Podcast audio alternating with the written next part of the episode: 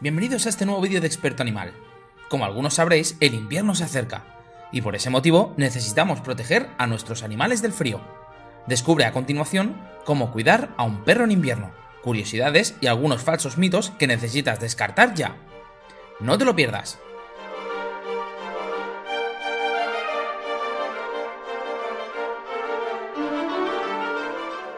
Existen algunos perros que por su condición física o necesidades especiales son mucho más vulnerables al frío. Nos referimos, por ejemplo, a perros cachorros, ancianos, perros sin pelo, animales enfermos, todos ellos necesitarán unos cuidados extra. Además, estos perros que hemos mencionado podrían padecer la agravación de una artritis o ser susceptibles a ciertas enfermedades víricas, frecuentes en esta época del año, como la gripe o la tos de las perreras. En cualquier caso, e independientemente de la edad o condición de tu perro, seguir estos consejos básicos te ayudará a mantenerlo mucho más feliz y sano. Toma nota. Es frecuente que en invierno las personas se decanten por la elección de platos más calóricos, con la intención de combatir el frío y aumentar así sus reservas de energía, esta creencia se ha extendido también a los perros, y cada vez un mayor número de personas consideran que deben alimentarles más durante el invierno. Debido a que no existen estudios en perros, hemos analizado algunos estudios en personas que os dejaremos en la descripción. Y si bien es cierto que la exposición al frío conlleva un mayor consumo de calorías, también es cierto que en invierno se quema un menor número de grasas. Entonces, ¿se debe alimentar más a un perro en invierno? Lo cierto es que la mayoría de perros viven en el interior de un hogar, por tanto, al no estar expuestos al frío, no necesitan un mayor consumo de calorías. Tampoco aquellos que realizan ejercicio de forma regular, incluso en verano. Por el contrario, los perros que viven en el exterior y padecen las inclemencias del tiempo y las bajas temperaturas sí necesitarán un aporte extra de nutrientes. En ese último caso, puede ser interesante el consejo de un veterinario, ya que dependiendo de la temperatura del ambiente, el animal puede requerir una cantidad u otra de calorías extra. No todos los perros se adaptan igual a los cambios de estación. Los perros nórdicos y los boyeros suizos, como por ejemplo el Alaskan Malamute o el Gran Boyero suizo, no tienen ningún problema para resistir las bajas temperaturas, mientras que algunos perros de tipo primitivo, como el perro sin pelo de Perú o los lebreles, como el galgo, pueden resentirse mucho al pasar horas en el exterior, ya que se destemplan con facilidad. Pero ¿cómo saber si un perro tiene frío? Generalmente podemos detectarlo si observamos al perro temblar. Es frecuente en razas de tamaño pequeño o bien en perros de pelo corto o perros sin pelo.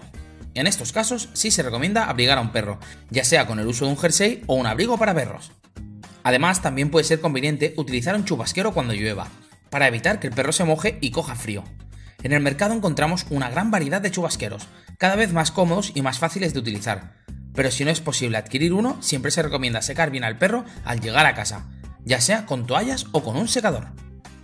Finalmente, para terminar con la protección del cuerpo, recomendamos el uso de botas para perros cuando vayamos a la nieve. Eso es debido a que en contacto con el frío intenso y prolongado, las almohadillas del perro pueden quemarse. El pelaje es la barrera de protección contra el frío más importante que tienen los perros. Por esa razón, es muy importante mantenerla en buen estado, lo ideal es que llevemos al cabo un cepillado regular para eliminar el pelo muerto y evitar la creación de nudos y enredos. El cepillado es importante también cuando el perro visita la nieve, puesto que entonces se puede formar escarcha, que podría terminar hiriendo su dermis si no se retira. En cuanto al baño, para evitar que el perro coja frío, se puede apostar por un champú de lavado en seco, aunque si se baña por completo al perro, se debe hacer con agua ligeramente caliente, y terminando el proceso con un secado exhaustivo, que incluya las patas y el uso del secador. Generalmente se recomienda realizar una visita al veterinario cada 6 meses, exceptuando en perros de trabajo, para asegurar que su estado de salud es bueno y que no muestra ninguna posible patología.